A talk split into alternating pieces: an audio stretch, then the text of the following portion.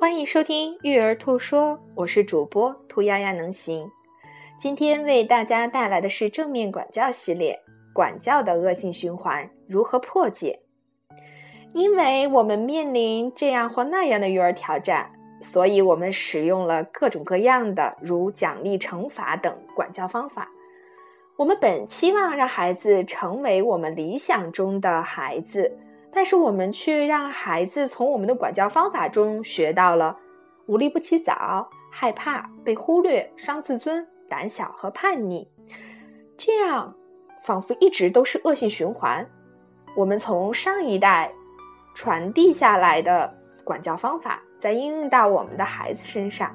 然后我们希望孩子成就这样的理想中的孩子，但却因为这样的管教方法，让他们学到了这样或那样负面的学习成果。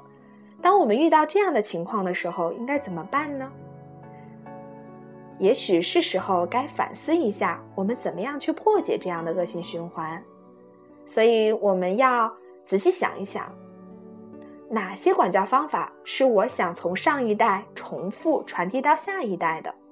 哪些管教方法是我们不想传递到下一代的？比如说，最常用的惩罚，或者是奖励。正面管教提供了非常多让孩子成为理想中孩子的管教方法。比如说，有限的选择，给孩子两个选择让他来选，或者是给孩子安排一段特殊的时光，这段时光只属于你和孩子。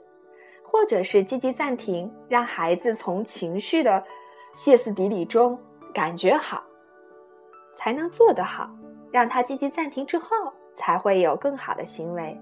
所以，我们要不断的意识，怎么样破解我们恶性循环的管教方法。